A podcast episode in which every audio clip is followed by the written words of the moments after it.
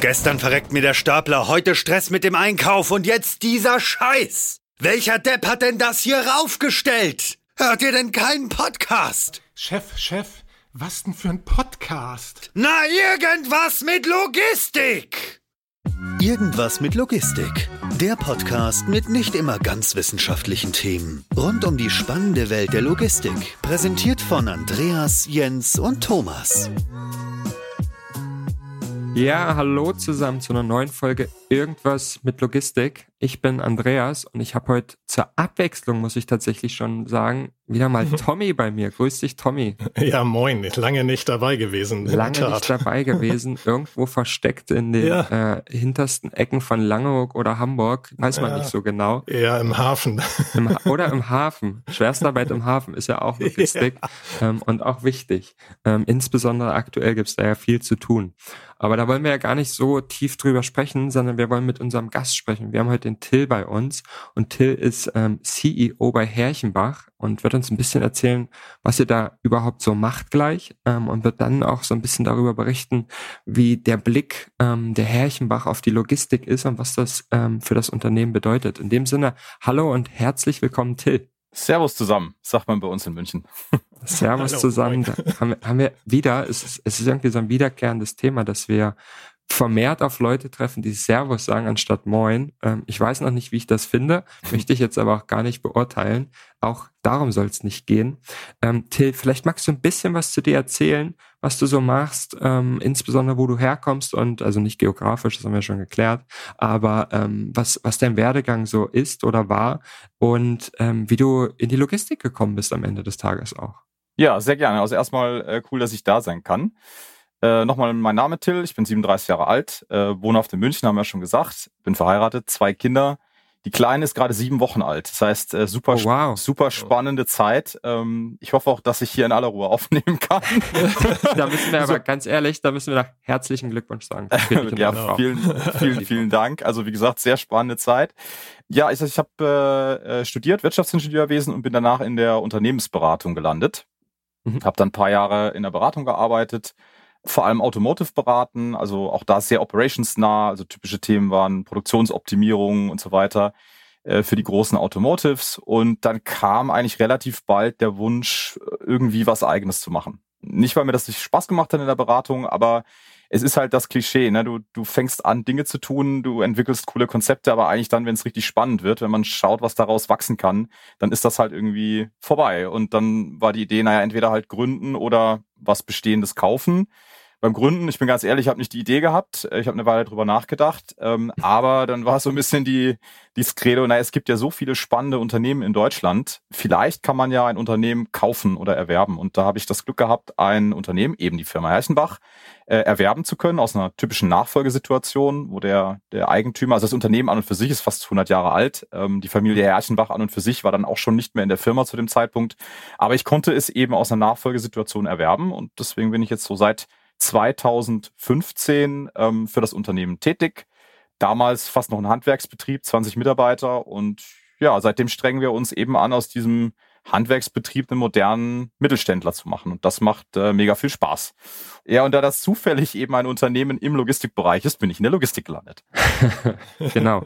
Ähm, da werde ich gerne nochmal nachfragen, so Nachfolgesituationen, ne? Ähm, das, das finde ich immer super spannend. Ja. Ähm, ich habe mich tatsächlich mal damit auseinandergesetzt, weil es da ja auch ähm, so eine Plattform gibt, ähm, wo man, wo man so Nachfolgen finden kann. Da mhm. habe ich gesehen, dass es irgendwie viel äh, Büchereien und sowas gab, wo man dann irgendwie, weiß ich nicht, für einen mittleren fünfstelligen Betrag Verlag dann irgendwie so eine Büchereifiliale übernehmen konnte mit Inventar und allem, was dazugehört. Mhm. Wie findet man denn so ein Unternehmen? Hast du es auch über eine Plattform gefunden oder kanntest du jemand aus dem Netzwerk oder wie, wie ist das ähm, zustande gekommen? Nein, also was, was ich gemacht habe, das ist ein, ein Ansatz. Also es gibt ja diesen Begriff Management Buy-in, dass eben von außen ein mhm. Manager kommt und versucht, ein Unternehmen zu erwerben.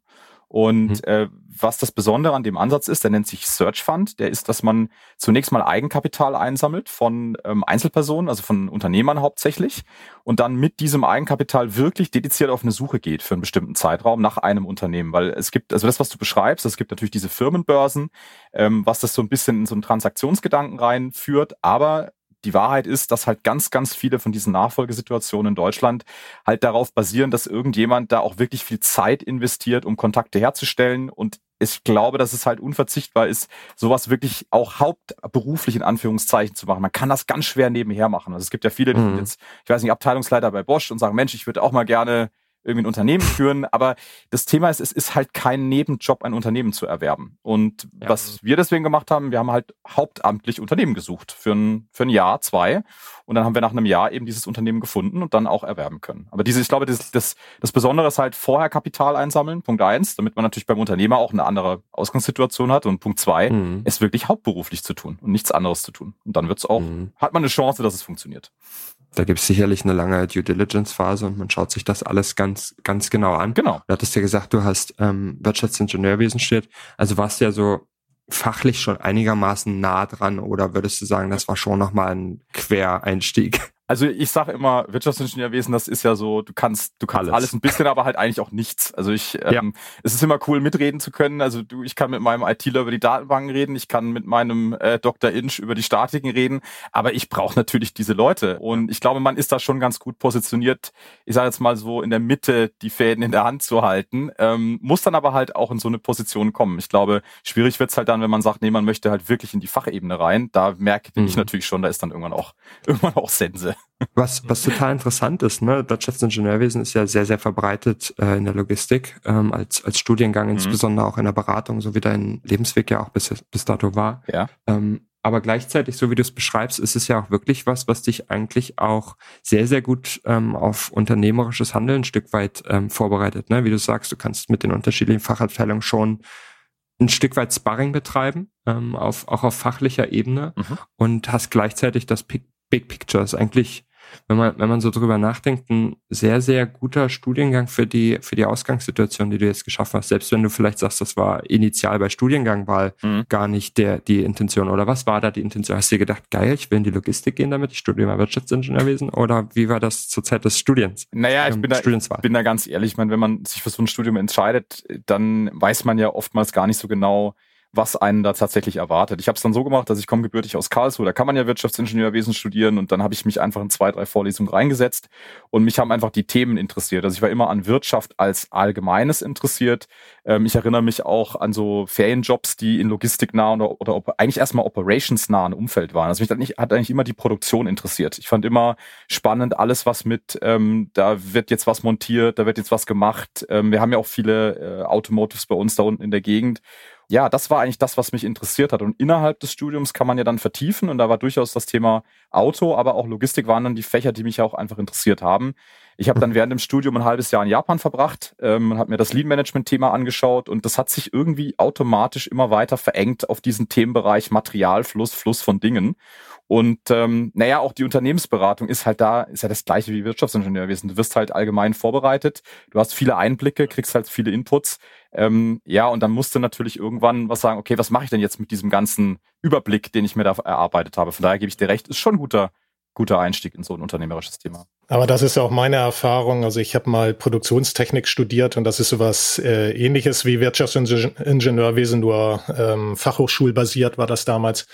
Und ähm, für mich war das so auch entscheidend, ähm, dass man eigentlich relativ breit gefächert aufgestellt ist und sich ähm, erst relativ spät entscheiden muss, in welche Richtung man gehen möchte. Ich weiß nicht, war das bei dir auch so der Fall oder hört sich zumindest so an, ähm, als, als wäre das so die gleiche Zielrichtung gewesen? Also ich finde wirklich, es hat sich verengt, Stück für Stück. Also ich mm, bin mit dieser ja. Grund, diesem Grundinteresse für die Operations reingekommen und habe das dann in den, in den Praktika, die ich gemacht habe oder auch in den Fächern, die ich gewählt habe, immer weiter eingeengt auf bestimmte Themenbereiche.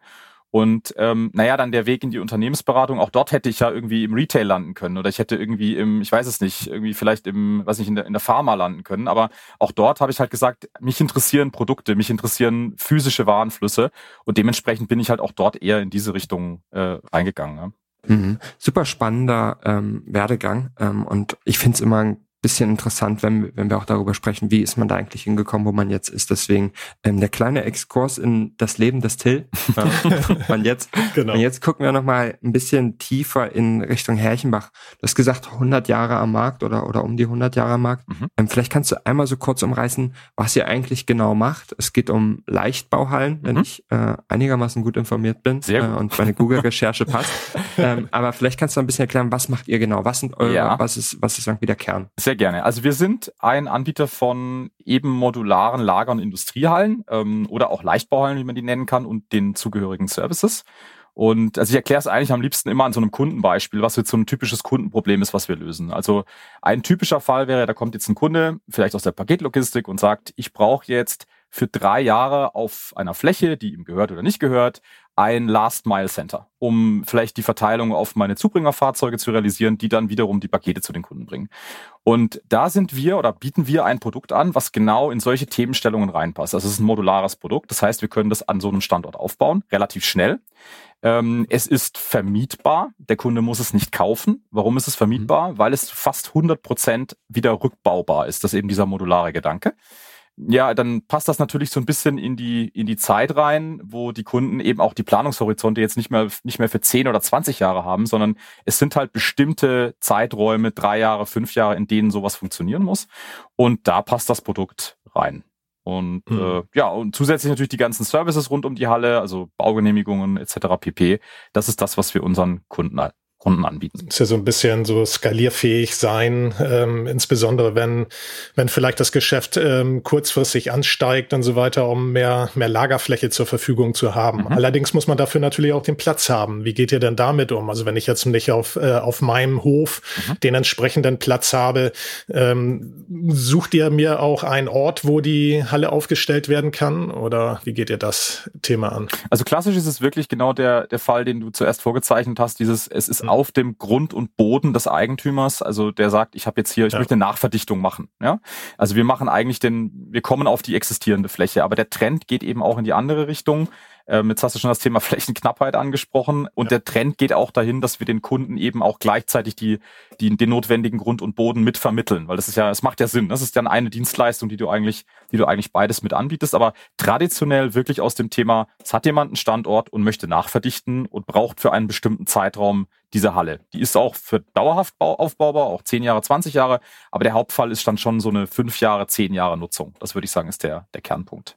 Was, mhm. was ja schon relativ lange ist. Ne? Wenn ich jetzt überlege, wenn ich ähm, in verschiedene Projekte gucke, dann hat man teilweise irgendwie Umbaumaßnahmen in, in Bestandszahlen und dann mhm. überlegt man sich, okay, äh, was mache ich denn mit dem Kram, während ich da umbaue? Mhm. Ähm, und dann sagt jeder, ja, baust dir halt ein Zeltlager oder, oder eine Leichtbauhalle. Das sind ja manchmal auch deutlich kürzere Phasen, ne? so mal ein Jahr, mal vielleicht ein halbes Jahr. Ist das auch gängig oder, oder wie teilt sich das so auf bei euch? Ja, also es gibt natürlich verschiedene Gründe, warum jemand sich für unser Produkt interessiert. Ich glaube, was wir haben, ist, wir haben natürlich eine höhere Geschwindigkeit als der Konventionalbau, also beispielsweise eine Stahlhalle oder auch eine, eine andere Bauweise. Und diese Geschwindigkeit ist oftmals der, der Eintrittspunkt.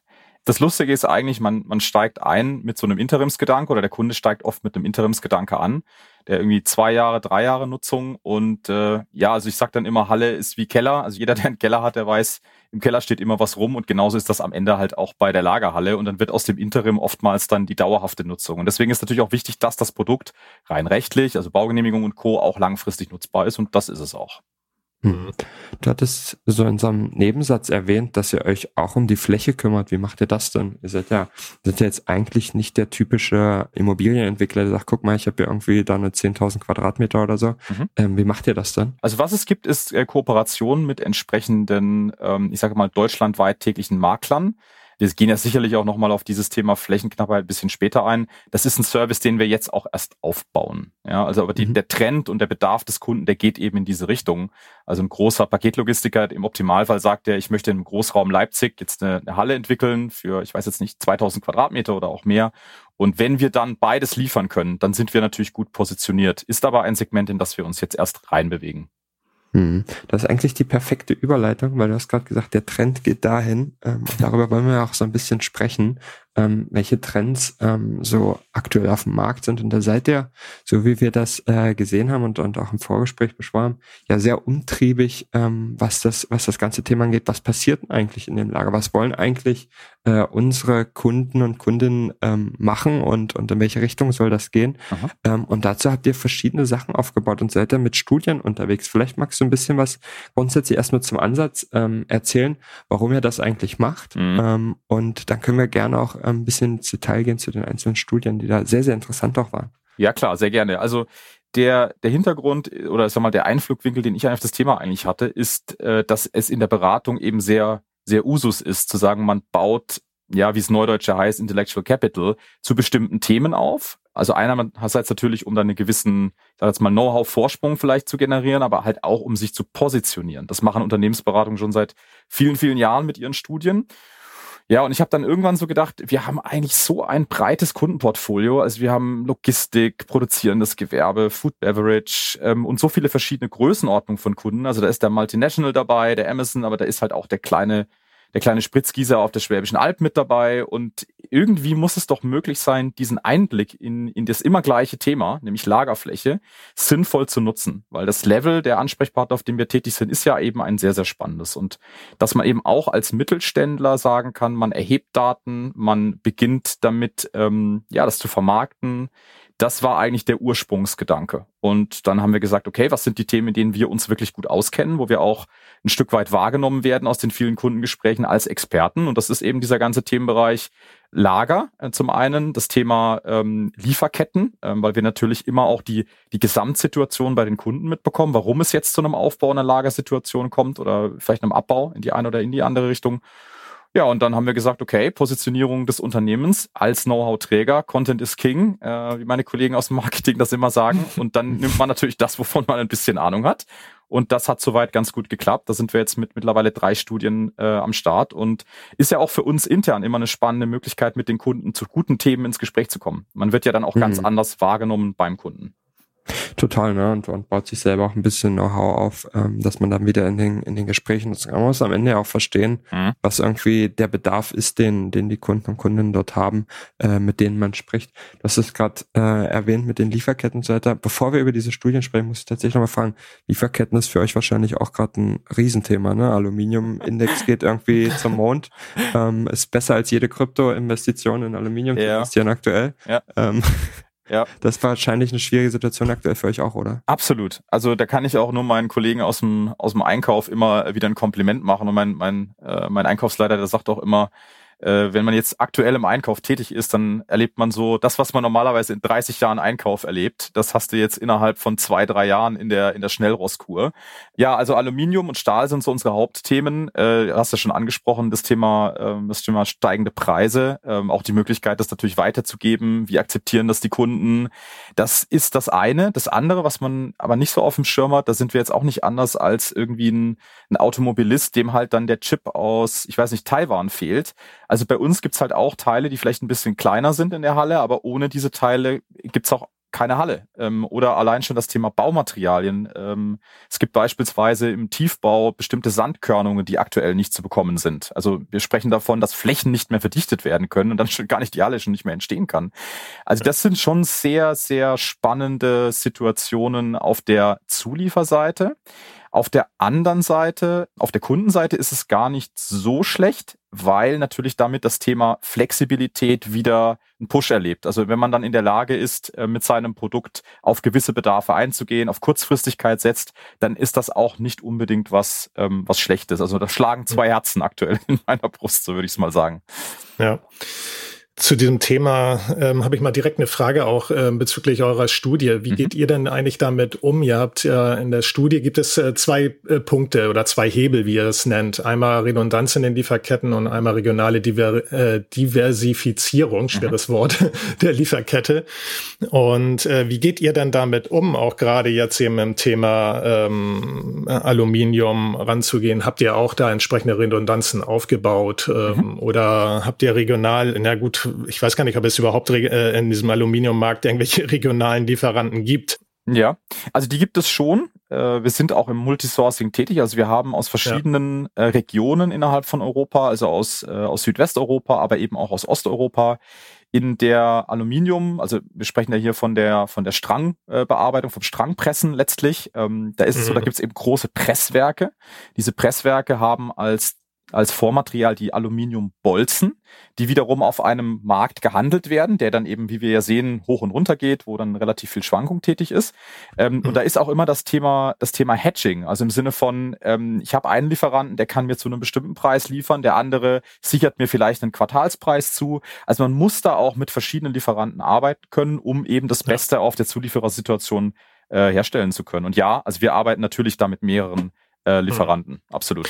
Weil ich finde es auch gerade insofern interessant, weil das ja nun auch sehr vielen, ähm, sehr vielen Unternehmen gerade echt auf die Füße fällt, dieses ganze Thema. Und ich hab, äh, fand das schon vor vielen, vielen Jahren, als es immer, äh, als es zuerst Richtung Osteuropa mhm. ging und dann Richtung Asien ähm, alles ausgelagert wurde, die ganze Produktion und so weiter, habe ich schon vor vielen Jahren gesagt ähm, oder gedacht, dass es ein, dass das ein Fehler ist mhm. und dass man, äh, dass man doch mehr auch wieder oder dass man man auch mehr Redundanzen aufbauen sollte oder auch mehr regional herstellen sollte. Und ich glaube, es fällt äh, in der Tat sehr vielen jetzt auf, äh, auf die Füße. Mhm. Aber wie ist denn da auch so ähm, bei euch jetzt auch, wenn ihr die Studie ja erstellt habt, so die Erfahrung, wie wurde da, sage ich mal, das äh, deutschlandweit oder in, in eurem, in eurer Branche oder wie auch immer ähm, gehandhabt? Mhm. Hat man, hat man da diese Redundanzen aufgebaut oder gibt es da wirklich sehr viele, die, die da jetzt sozusagen mit leeren Händen dastehen? Ja, also ich glaube, hinterher ist man immer klüger. Und ich meine, dieses dominierende Thema Kostendruck, was jetzt ja jetzt auch nichts ist, was seit drei Jahren, sondern halt eigentlich schon immer letztlich viele Entscheidungen da getrieben hat, das war halt auch, glaube ich, einfach über lange Jahre ein sehr wichtiger Treiber, der dann halt auch diese Entscheidungen letztlich befeuert hat. Ähm, dass das jetzt vielleicht ein bisschen übers Ziel hinausgeschossen war, das merken schon sehr viele Unternehmen. Und das war ja mhm. auch das, was wir dann, also wir, man führt ja in diesen Studien nicht nur die quantitativen äh, Erhebungen, sondern man führt ja auch Einzelgespräche. Und ähm, viele haben halt gesagt, also Verantwortliche in der Logistik, die jetzt Gehör finden, auch bei den Geschäftsführern, bei den, bei den äh, Entscheidern oder in, in den Unternehmen und sagen, Mensch, äh, ich habe das seit Jahren gepredigt, dass das nicht das Einzige sein kann. Und endlich finde ich jetzt Gehör. Also endlich kann ich jetzt ja. da anders durchsetzen. Aber halt auch, zu einem teilweise anderen Preispunkt. Auf einmal spielt das natürlich aber keine Rolle mehr. Jetzt ist nur noch Verfügbarkeit das alles Entscheidende. Und ja, bei uns in der Industrie würde ich sagen, da ist das dann hintenrum bei den Lieferanten auch wieder relativ stark konsolidiert. Also da gibt es dann auch nicht mehr so viele, die in der Lage sind, das, was wir als Vorprodukt, also diese langen Aluminiumprofile, da gibt es dann nicht so viele, die das tatsächlich können. Und das sind die meisten unserer Mitbewerber sind in einer ähnlichen Situation wie wir, dass man sich natürlich am Ende ähm, rechtzeitig gekümmert hat um zwei, drei verschiedene äh, von diesen Vorlieferanten. Und das ist eigentlich in Ordnung. Wie gesagt, der, der Hauptschmerz eher in Teilen, die man nicht so auf dem Schirm hat. Also wo man dann so mhm. denkt, das kann doch wohl nicht sein, dass jetzt die Schraube vielleicht nicht kommt. Das sind so die Teile, die man eben nicht so auf dem Schirm hat. Mhm. Ich finde es immer erstaunlich, dass, dass wenn so eine Situation eintritt wie aktuell, ähm, Dinge, die man ja auch nicht vorhersehen konnte, mhm. Pandemie, irgendwie ein Schiff steht im Suezkanal, irgendwelche Leute äh, überlegen sich aus fadenscheinigen Gründen irgendwie einen Krieg zu führen, was auch immer. Das kann man ja alles nicht vorhersehen. Und ich finde es immer ein bisschen blöd ähm, und, und kurz gehabt, wenn sich dann Leute hinstellen und sagen, ja, das war alles blöd, was da gemacht wurde, weil am Ende des Tages gibt's ja, wie du es auch schon gesagt hast, ne, viele Gründe, die dazu geführt haben. Und in der Situation, in der man damals war, ohne die Vorhersehbarkeit von verschiedenen Events, ähm, war das manchmal auch eine gute Entscheidung. Ne? Ich sage mhm. jetzt nicht, dass es immer super ist, irgendwie immer weiter in den Osten zu gehen und, und am Ende zahlt ja auch irgendwer was ähm, für die niedrigen äh, Preise ist auch ein gesellschaftliches Thema. Aber nichtsdestotrotz stellt man sich oft hin und sagt so, ja, das hätte man alles besser machen müssen, ist alles blöd gelaufen. Ähm, das, das hatte ich nicht so den Eindruck in, in eurer Studie. Ähm, das war sehr differenziert betrachtet. Dann würde mich mal interessieren, viele der Dinge, äh, hast du ja auch selber gesagt, ähm, die waren schon bewusst, die wussten viele Leute und, und Tommy hat das auch in seinem Beispiel gebracht, er hat gesagt, er hat das schon vor Jahren irgendwie ähm, sich gedacht, das müsste man doch eigentlich anders machen.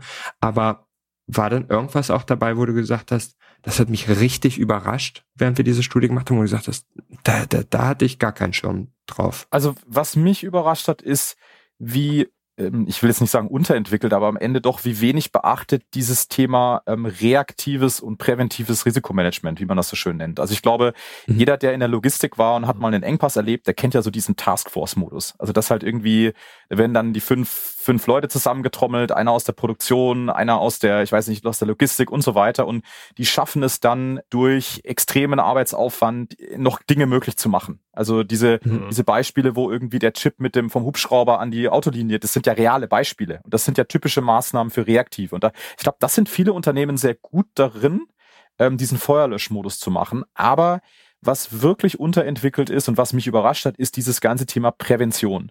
Und mit Prävention, da meine ich eben Themen äh, wie beispielsweise das Verketten der Informationsflüsse, sich Transparenz zu verschaffen über, was sind denn die Vorprodukte der Vorprodukte. Also diese Endtierkettentransparenz, dass ich sage, okay, mhm. ich weiß, das Steuergerät, der, der Steuergerätehersteller sagt mir, ich habe da kein Problem zu liefern. Ja, aber was ist denn mit dem Chiphersteller für die Steuergeräte? Ähm, hat denn der Hersteller der Steuergeräte Transparenz darüber, was da vorne passiert? Oder muss ich mhm. dem da nicht helfen? Und diese Themen sind in manchen Industrien, also jetzt wieder das Autobeispiel, was ich auch aus, ja, recht gut kenne, wo ich weiß, die machen da natürlich sehr viel, aber in ganz, ganz vielen anderen Industrien und auch vor allem in mittleren, kleineren Unternehmen ist das Thema Prävention von solchen Situationen überhaupt nicht auf dem Schirm. Und mhm. da muss man sich natürlich schon fragen, weil das ein oder andere Thema ist halt absehbar. Also man, man, man kann da viel, viel mehr aus den Informationen rausholen. Und da setzt jetzt aber ein Undenken ein, gerade aus diesen enormen Disruptionen, die wir da in den letzten Jahren erlebt haben. Das war das mhm. Unisono-Credo von den Leuten. Ich bin mal gespannt, ob da wirklich ähm, dieses Umdenken einsetzt, weil das, was du sagst, dieses Transparenz in den Lieferketten, das, äh, dieses Thema kenne ich im Zusammenhang mit Supply Chain Management, mit diesem, mit diesem Stichwort schon seit über 20 Jahren. Und ähm, seit über 20 Jahren wird das äh, gepredigt, dass man in der, in den, äh, dass die Lieferketten transparent sein müssen und dass man Daten austauschen muss und so weiter. Und alle wollen das auch auch. Und dann kommt es zu dem ersten Tag, wo man sagt, ja, so jetzt gib mal deine Daten. Und dann sagen alle, nee, wieso? Wieso soll ich jetzt meine, wieso willst du in meinen Daten Einblick haben? So, äh, da, das habe ich jetzt nicht gedacht. und schon funktioniert das Ganze nicht mehr. Aber ich bin mal gespannt, wie das äh, ganze Thema sich entwickeln wird, auch in, äh, im Zusammenhang mit dem tollen ähm, Buzzword Block, äh, Blockchain mhm. und äh, was es da noch so alles gibt. Aber wie ist denn da zum Beispiel ähm, eben auch deine Erfahrung, auch vielleicht aus der, aus der Studie heraus? Ist da jetzt wirklich der Wille da, auch äh, diese Daten auszutauschen? Ja, das, das ist schon ein guter Punkt, den du da machst, weil am Ende, das ist ja nicht nur zwischen Unternehmen, das fängt ja schon innerhalb der Unternehmen an. Also Absolut. wenn man mal sich so, so sensitive Themen wie jetzt mhm. Vertriebsforecasts, also ja. dass der Vertrieb jetzt wirklich sagt, passt auf, das ist das, was wir erwarten, damit die Produktion bzw. die Beschaffung sich auf diese Situation einstellen kann. Also es ist nicht nur der Schritt zum Lieferanten, ähm, es ist, wo dann vielleicht auch manchmal auch nicht, also wo, wo einfach die Fähigkeiten vielleicht auch einfach nicht vorhanden sind oder eine Schnittstelle schwierig ist.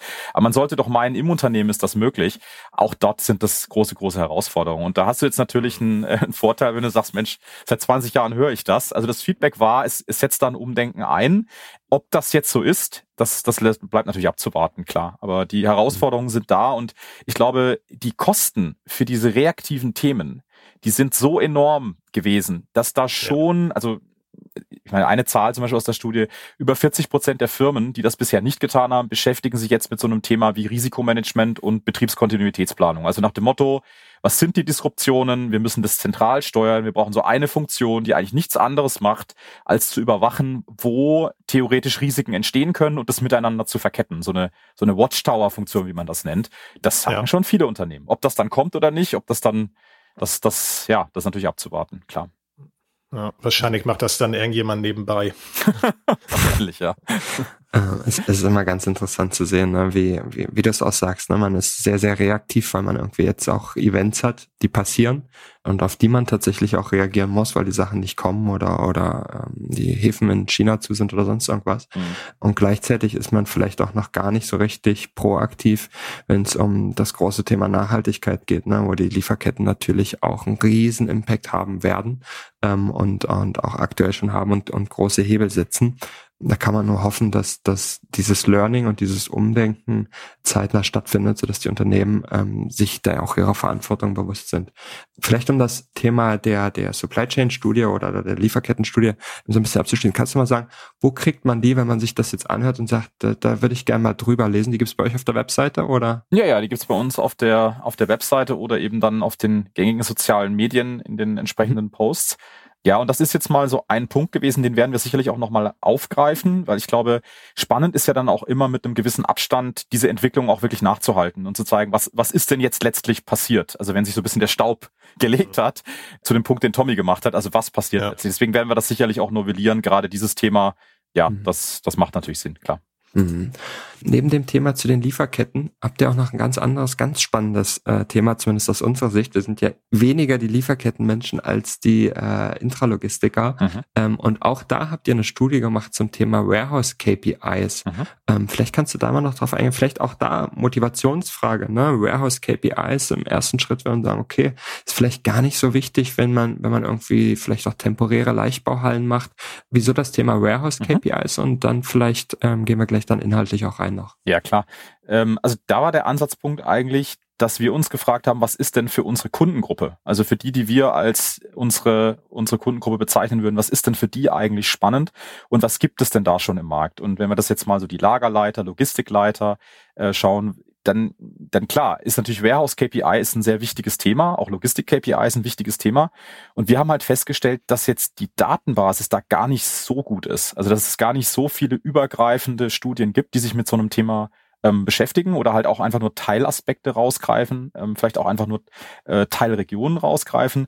Und da wäre wirklich der Gedanke direkt am Kunden, was interessiert wirklich die Entscheider, mit denen wir zusammenarbeiten. Und dann war das Thema relativ naheliegend. Und äh, dementsprechend, mhm. wir haben mal mit ich glaube 350 rund äh, jetzt in unseren Kernmärkten, also Großbritannien, Frankreich, Deutschland, das sind so die größten Märkte, die wir haben, mhm. haben wir uns auf diese Kundengruppe auch äh, konzentriert und dabei halt auch immerhin 60, 70 Prozent aus dem Thema wirklich Logistik und Transport und dann 40, 30, 40 Prozent aus anderen Bereichen. Hm. Was sind da so die Themen bei, beim, beim Thema Warehouse KPIs? Wenn man, wenn man das Feld aufmacht, ähm, mhm. ähm, ist das ja auch erstmal eine relativ große Spielwiese. Ähm, vielleicht magst du ein bisschen was erzählen, welche, welche Bereiche ihr euch da ausgesucht habt, auf die ihr euch fokussiert habt, welche mhm. dann auch die Fokusthemen der, der Teilnehmer waren und ähm, was ihr da so rausgefunden habt. Absolut. Also da haben wir uns natürlich einmal so ein bisschen mit dem, mit diesem Thema Lagerbedarf ähm, und der Entwicklung von Lagerfläche mhm. beschäftigt. Also so Fragen wie, wer möchte eigentlich Lager ausbauen und warum? Ähm, was ist geplant in den nächsten zwölf Monaten? Also so ein bisschen so eine Bestandsaufnahme und äh, wo sich das Ganze hinentwickelt. Dann auch so eine Differenzierungsstufe darunter zu sagen, was für Lagerflächen werden eigentlich geschaffen? Also reden wir jetzt hier über Verteilerzentren, reden wir über produktionsnahe Zentren, reden, reden wir über Mikrolager, also im Sinne von Same-Day-Delivery, näher zum Kunden mhm. zu kommen. Also auch so ein bisschen zu verstehen, in welchen Bereichen spielt eigentlich die Musik und dann eben übertragen, was sind denn die Themen, die eigentlich für eine Lagerlogistikhalle der Zukunft wichtig sind? Also was, was ist denn jetzt aus Sicht von einem Entscheider für die Zukunft der Lager, der Lagerung eigentlich die Themen, die bearbeitet werden müssen? Das ist so der, der Überblick. Und also was, was ich eigentlich am spannendsten fand, ähm, oder einer der spannendsten Erkenntnisse, also klar, äh, gibt es natürlich ganz, ganz viele möchten Lagerfläche ausbauen, etc. Mhm. Aber was ich sehr spannend fand, ist, dass es eine sehr starke Polarisierung bei der Standortwahl gibt. Also es gibt Einmal ähm, einen starken Boom von Hallen, die nah an Produktionsstätten sind. Ähm, mhm. Das erklärt sich aus den steigenden ja, Lagerreichweiten, die geschaffen werden sollen. Also die, die Leute merken, es gibt Disruptionen, das heißt, ich muss Lagerbestände erhöhen. Das mache ich natürlich möglichst gerne an den Produktionsstätten. Das war so der eine Trend. Und der andere Trend, der war nämlich genau die entgegengesetzte Richtung. Das ist eben das Thema Mikrolager. Also alles, was mit dem Thema möglichst nah zum Kunden, also Stichwort Paketdienstleister, Lebensmittellieferanten. Auch dort haben wir zwar einen geringen Anteil der Lager, aber eine enorme Zuwächse, die zu erwarten sind. Und man sieht eben, es ist nicht, also Lager ist nicht gleich Lager. Das ist nicht auch nicht so, dass jedes Segment wächst, sondern die Kunden, ähm, die Unternehmen, die passen sich natürlich an diese Situationen an. Und da sehen wir zwei, glaube ich, ganz spannende Trends, ähm, die für mich auch sehr, sehr, sehr intuitiv äh, klingen, wenn ich so die allgemeine Situation mhm. beobachte.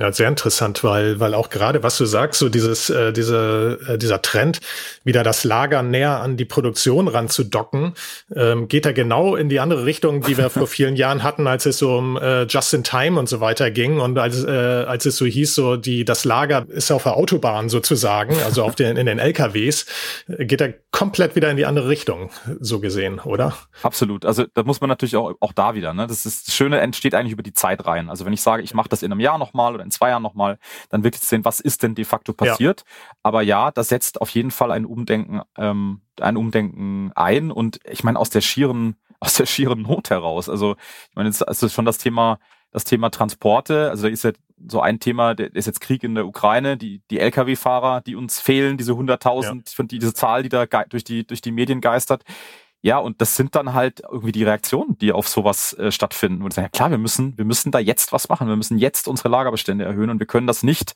auf der Straße tun. Wir müssen das am Produktionsstandort tun. Und gleichzeitig hast du natürlich eine Situation, in der du ähm, aus, aus politischem Druck heraus natürlich auch sagst, okay, ähm, wir können nicht immer mehr Flächen versiegeln. Das heißt, der, mhm. der irgendwie Bedarf für Brownfield-Projekte wird immer größer. Äh, muss mir überlegen, wie, wie mache ich das? Meistens in Brownfield-Projekten ist es teilweise auch so, dass die Hallen vielleicht auch noch in Benutzung sind. Mhm. Und dann muss man sich überlegen, wie macht man das temporär, was euch wieder so ein bisschen die Karten spielt, ne? Absolut. Also temporäre Lagerung, ähm, einfache Lagerung. Wenn man jetzt auf die Studie guckt, ne, und, und du hattest jetzt ein Beispiel genannt, ähm, das, das Thema Bestand, glaubst du persönlich, dass das so ein temporäres Ding ist? Das spielt ja sehr, sehr stark mit der ersten Studie ähm, einher. Ne? Also die, die ergänzen sich da schon ganz gut. Mhm. Ähm, auf der einen Seite, okay, Resilienz in den Lieferketten und so weiter, dann baue ich mal halt Bestand auf und dies, das. Aber glaubst du, dass es an der Stelle auch so ein temporäres Ding ist, wo die Leute sagen, oh, dann bauen wir jetzt uns erstmal kurzfristig Bestände auf. Sobald wir merken, es funktioniert schon alles wieder, ähm, wird das wieder so ein bisschen abebben, dass die, dass die Lagerplätze ähm, wieder weniger werden. Was dann wiederum dafür spricht, dass man aktuell eigentlich einen guten Transfer in eure Richtung macht und sagt, okay, ich baue erstmal einfach, mhm. ähm, ohne, ohne das despektierlich zu meinen in eure Richtung. Oder ähm, glaubst du, dass das ein nachhaltiges Ding ist? Ich glaube schon, dass wir hier eher was Temporäres sehen. Ähm, mhm. Einfach, also wenn man sich einfach nochmal die, die Themen auf der Zunge zergehen lässt, also Covid, Evergiven, die Disruption der Lieferketten, 2021 dann dieser enorme Anstieg der Produktionsleistung, ähm, dann kommt dieses Inflationsthema mit rein. Also es gibt so viele gute Gründe, warum man derzeit das Thema Lagerung ähm, vor allem erstmal als Sicherheit wahrnimmt und sagt, ich, was ich habe, habe ich. Das ist, wie du vorhin gesagt hast, Aluminium, wenn ich es jetzt vor drei Monaten gekauft habe, dann habe ich eine Menge ja. Geld damit, habe ich eine Menge Geld damit verdient. Aber mhm. der, der Punkt ist, ich glaube nicht, dass sobald sich dieses Gesamtumfeld ähm, ändert. Und die Produktionskapazität, die wird ja nachziehen auf die eine oder andere Art und Weise. Und meine, in Deutschland haben wir jetzt so ein Thema, zum Beispiel, da wird die Produktionskapazität limitiert über die Anzahl der Arbeitskräfte. Wir haben gar nicht mehr genügend Leute. Es sind irgendwie fast zwei Millionen Stellen, glaube ich, in Deutschland derzeit offen. Aber in anderen Ländern oder in anderen Regionen der Welt, die da ja wichtig sind, kann das ein ganz anderer Fall sein. Und deswegen glaube ich, dass sich das schon wieder ausgleichen wird und natürlich dann auch sukzessive die Sicherheitsbestände ähm, nach unten gefahren werden bin ich komplett deiner Meinung. Ähm, man, man hat das über Jahre alles so aufgebaut. Es ist vergleichbar mit vielen, vielen anderen Lieferketten auch. Ne? Es ist ja, es ist ja auch bei bei den Automobilisten, die du, die du initial ja schon angesprochen hast, wo du auch deine Erfahrungen gesammelt hast. Es ist ja auch so, dass die Lieferketten unglaublich komplex und diversifiziert sind und aufgrund verschiedener Ereignisse jetzt zu sagen, das ist nicht mehr das Zukunftsmodell. Wir müssen jetzt alle wieder große Leger ähm, produktionsnah bauen oder, oder vielleicht auch konsumentennah, je nachdem, in welchem Segment man unterwegs ist. Mhm. Ähm, glaube ich ehrlicherweise auch nicht, dass, da, dass das von heute auf morgen sich jetzt so nachhaltig verändert. Ich glaube, das ist ein temporäres Thema und irgendwann wird man sich sagen, okay, wir haben das, das ähm, was du schon angesprochen hast, das Fachkräfteproblem. Ähm, wir haben ja einfach ähm, demografisches Problem in Deutschland. Ähm, und wir sind einfach darauf angewiesen, wenn wir es nicht anders gelöst bekommen, ne, im Hinblick auf Zuwanderung oder sonst irgendwas, mhm. diese Probleme in den Griff zu bekommen. Und dann bleibt ja wieder keine Konsequenz. Und dann bist du wieder reaktiv, was eigentlich ein Rattenschwanz ist, ne? Du bist jetzt reaktiv und holst die Sachen rein, holst sie näher zu dir, dann bist du irgendwann wieder reaktiv und sagst, okay, jetzt schiebe ich sie wieder weg. Es ist eigentlich immer das gleiche und wahrscheinlich läuft das wie in so einer Sinuskurve, wenn man sich das anguckt und und äh, passiert wahrscheinlich immer wieder, wenn man wenn man den Zeithorizont einfach nur vergrößert. Richtig und Zeithorizont schönes Stichwort. Ich glaube halt, wir haben das jetzt in 21 gesehen, wir sehen es auch im laufenden Jahr. Also auch da sagt ja beispielsweise die Studie zu den Warehouse KPIs ganz klar, dass ähm, ja ich glaube fast 40 Prozent der Unternehmen oder knapp über 40 Prozent der Unternehmen jetzt in Deutschland wiederum planen, die Lagerdauern und die Sicherheitsbestände zu erhöhen. Also das heißt, wir, wir sind noch nicht durch. Das kann aber dann in 23 schon wieder anders aussehen. Ähm, hm. Also ich merke das zum Beispiel auch in dem Aluminium-Thema. Das ist das Material, mit dem ich mich am besten auskenne.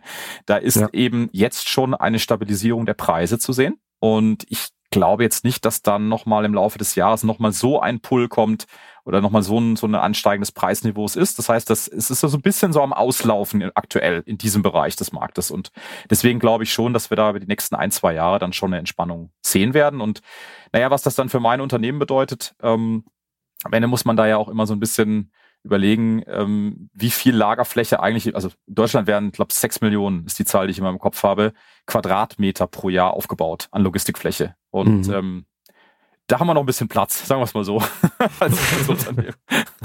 Wobei das ja auch eine enorm hohe Zahl ist, finde ich. Sechs Millionen jährlich. Wow.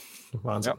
Ja gut, der Bedarf liegt, glaube ich, bei irgendwie sieben, acht Millionen. Also wir haben eigentlich eine konstante Unter Unterdeckung von Logistikflächen und auch der ja. Punkt, den du vorhin gemacht hast, Flächenversiegelung, wir haben ja, zu wenig Flächen. Ja, ja und, dann, auch das, wenn man, wenn man sich das halt ähm, mal so betrachtet, der Thema Flächenversiegelung, muss man, eigentlich muss man ja sagen, muss man eher in die Höhe gehen oder so, ne? Dass man eher oben irgendwas aufstockt oder so, damit man, ähm, weil ich meine, die Flächen sind auch nicht unendlich äh, vorhanden. Also jedes Jahr sechs Millionen oder äh, was man eigentlich mit sieben braucht oder so. Ne? Absolut. Aber also es kommt natürlich darauf an, von welcher Art von Logistikfläche wir reden, aber hm. wenn man einem einem richtigen Logistiker mit Mehrstöckigkeit kommt, dann, äh, dann also ja klar, absolut, ja, aber, gut, das, klar, also das, das aber gleichzeitig ist es ja total gängig in, in anderen Teilen der Welt. Ne? Absolut. Ne? Ja. Ähm, also wenn du wenn du in Asien ja. da irgendwie was zweistöckiges baust, dann denken die, du bist verrückt. Ja. Kannst auch irgendwie zehnstöckig bauen. Genau. Ähm, ist doch ist doch viel besser. Äh, kannst du die Fläche viel besser nutzen. ähm, Macht es natürlich komplizierter. Ne? Das ist natürlich auch ein kulturelles Ding, so wie man in den USA jetzt beispielsweise nicht unbedingt vom Platzmangel sprechen wird, genau. ähm, sondern vielleicht vielleicht andere Themen hat. Finde ich aber super spannend. Ähm, Till, vielleicht von meiner Seite noch so eine abschließende Frage, vielleicht hat Tommy danach auch noch eine, mal gucken. Für mich wäre noch so ein bisschen die Frage, was sind denn für euch so, wenn ihr jetzt euch die KPIs anschaut und die Trends, was ist denn für euch so der Kerntrend eigentlich für die vielleicht nächsten drei, vier Jahre? Viel weiter mag ich gar nicht fragen, weil weiß eh keiner, was in fünf Jahren ist, ganz ehrlich. ähm, ja. Also ich glaube, anders als dieses Thema Lagerbestände, über was wir eben gesprochen haben. Ich glaube, ein Thema, was bleiben wird, ist das Thema steigende Logistikkosten. Mhm. Weil ich glaube, da gibt es so viele ähm, so viele darunter liegende Einflussfaktoren. Also wir haben ein paar davon aufgezählt. Ne? Wir haben gesagt, okay, da gibt's jetzt klar die Inflation, Fachkräftemangel, Flächenknappheit, aber äh, da gibt's ja auch beispielsweise regulatorische Themen. Also Solaranlagen, Ausbau, Beschleunigungsgesetz ist so ein Stichwort, mit dem beschäftige ich mich gerade. Also das jetzt auch Tolles Lager. Wort. Ja, ja. ich bin ja froh, wenn ich es fehlerfrei aussprechen kann. Ähm, aber, aber am Ende, das sind alles Themen, also auch regulatorische Themen, wo dann auf jeden Fall die Kosten nicht sinken. Und ich glaube, das wird schon ein dominierendes Thema sein. Und wenn wir dann darüber nachdenken, was heißt das eigentlich, also steigende Logistikkosten, ähm, natürlich ist dann die Frage, was machen die Verbraucher, aber irgendwann wird auch wieder dann natürlich dieses Umschwenken einsetzen, sagen, hey, ich muss gegensteuern, ich muss an meinen Prozessen was machen. Ich muss mhm. beispielsweise meine Lager bestellen. Deswegen glaube ich ja auch so sehr, dass das das ist, was bleiben wird und dass die anderen Faktoren, die für die Unternehmen dann wieder beeinflussbar sind, dass die dann wieder unter den Prüfstand kommen und dass vielleicht in drei Jahren dann das Thema China schon nicht mehr ganz so problematisch ist. Also ich glaube, der, der Mensch äh, verdrängt das dann ja auch relativ schnell ähm, und am Ende es gibt halt auch einen Grund, warum man sich dann wieder in die andere Richtung entscheidet, genau wie du es vorhin gesagt hast. Das Thema Logistikkosten als solches, da bin ich mir ziemlich sicher, das wird uns begleiten in den nächsten Jahren. Das war ein ganz tolles Schlusswort, ehrlicherweise. Ähm, und ja. auch da muss ich ehrlicherweise zustimmen, ähm, glaube ich auch. Mal gucken, wie sich das auch auf Konsumentenpreise ähm, auswirkt. Aber was ich vor allem glaube, ist, dass es dadurch bedingt zu einem sehr, sehr großen Fokus auf die Logistik äh, kommt, insbesondere was auch ähm, junge, interessierte Fachkräfte ähm, anbelangt. Wenn du ein Problem irgendwo hast in der Branche, führt das zwangsläufig dazu, dass es junge, hungrige Leute gibt, die das lösen wollen. Und ähm, deswegen hoffe ich, dass es da dann natürlich auch noch einen weiteren Schub in Richtung Logistik ähm, gibt, den wir jetzt auch schon sehen, ähm, dass es mehr Interesse an der Branche gibt und ähm, mehr Menschen in diesen Markt drängen. Ähm, und dann gucken wir mal. Ähm, am besten reden wir dann in zwei, drei Jahren wieder darüber, ähm, um festzustellen, ob wir eigentlich recht hatten mit unserer kleinen äh, Wahrsagerstunde hier, würde ich fast sagen. wir haben ja so ein bisschen orakelt ja, ähm, auch. Ähm, der Blick in die Kugel, genau. Genau, basierend auf ähm, den, den validen Inputs, äh, die du natürlich mitgebracht hast, Till. Dafür will ich sagen, vielen lieben Dank. Ähm, es war ein ganz spannendes Gespräch. Ich muss ganz ehrlich sagen, ich kannte Herrchmach vorher nicht. Und ich hoffe, dass wir das äh, in diesen 45 Minuten jetzt ändern konnten, ähm, so dass die Zuhörer euch kennen und ähm, verstehen, wie ihr tickt und ähm, auch sich eure Studien runterladen. Das kann ich nur empfehlen. Das ist eine gute Geschichte. Ja, vielen herzlichen Dank. Also wir freuen uns auch auf jeden Input, äh, Themen, die euch interessieren, die, äh, die eure Hörer interessieren, ähm, weil man ist natürlich auch immer auf der Suche nach den spannenden, äh, nach den nächsten spannenden Themen. Und wir werden jedes Jahr werden wir drei, vier von diesen auf diesem Qualitätsniveau ähm, veröffentlichen und ja, sind wie gesagt da sehr offen für jede Art von Input. Vielleicht machen wir mal ein Gesam äh, zusammen. Ja, sehr gerne. Sehr schön. Sehr Alles spannende klar, Themen. Vielen Dank. Super. Vielen Dank. Bis zum nächsten Mal. Ciao. Bis zum nächsten Mal. Ciao. Tschüss.